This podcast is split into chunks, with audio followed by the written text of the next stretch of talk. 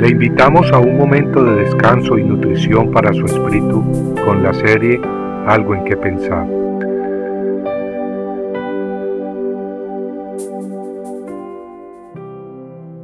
¿Por qué has despreciado la palabra del Señor haciendo lo malo a sus ojos? Has matado a espada a Urias Eteo. Has tomado su mujer para que sea mujer tuya. Ahora pues la espada nunca se apartará de tu casa porque me has despreciado y has tomado la mujer de Urias Eteo para que sea tu mujer. Segunda de Samuel 12, 9 al 10. Estas palabras fueron pronunciadas por el profeta Natán, quien había sido enviado por Dios al rey David. Todo comenzó una primavera en que el ejército de Israel estaba peleando contra los amonitas y David se había quedado en Jerusalén. Mientras los hombres de Israel libraban una batalla, David sin saberlo iba a ser atacado por un enemigo no visible, un enemigo espiritual muy fuerte. La Biblia dice que David, caminando sobre el techo de su residencia, notó una mujer muy hermosa que se estaba bañando en el patio de su casa. Era Betsabé, la esposa de Urías el Eteo.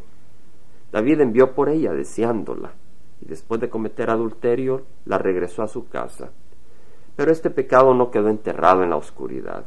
Betsabé quedó embarazada, complicando las cosas, pues era claro que Urías, su esposo, no era el padre de la criatura, ya que Urías estaba con el ejército de Israel en la batalla. David trató de encubrir su pecado, mandando a llamar a Urías para preguntarle por la situación en el campo de batalla. Pero realmente esto era una excusa. David planeaba dejar que Urías pasara una noche con su esposa, para así poder decir que la criatura era hijo de él. Urias era un hombre muy fiel a su gente y no aceptó visitar a su esposa y disfrutar de las delicias de su hogar cuando sus compañeros estaban acampando a campo abierto. Cuando el plan de David fracasó, terminó planeando algo peor.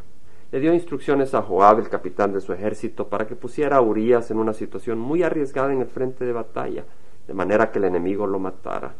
Y así ocurrió lamentablemente. David entonces mandó por Betsabé, y la tomó como su esposa.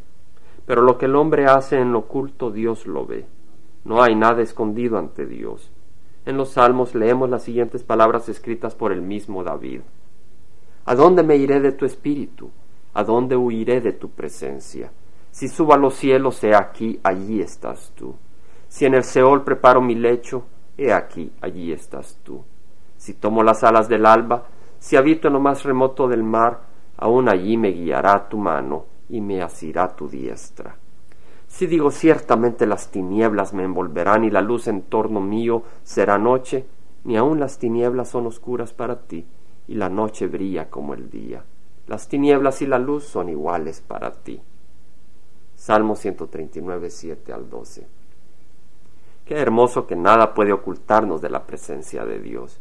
De esa manera siempre podemos recibir su amor y su protección. Amigo, ese es un pensamiento que nos debe agradar muchísimo, a menos que al igual que David nos hayamos propuesto hacer el mal y pecar. Entonces ese pensamiento nos puede y debe de asustar mucho. Las escrituras nos dicen que David se arrepintió por su pecado y Dios le perdonó, pero las consecuencias fueron verdaderamente terribles. La angustia y la espada no se apartaron de su hogar, tal como profetizó Natán. Hermanos, que ese pensamiento nos ayude a caminar siempre con sobriedad, evitando participar en el pecado y las obras de la oscuridad.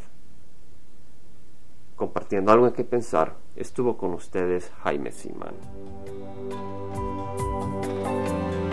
Si usted desea bajar esta meditación, lo puede hacer visitando la página web del Verbo para Latinoamérica en www.elvela.com y el Vela se deletrea E L B de verdad E L A, donde también encontrará otros materiales de edificación para su vida. Puede también escribirnos a El Vela Pio Box 1002 Orange, California 92856, Estados Unidos. Dios le bendiga.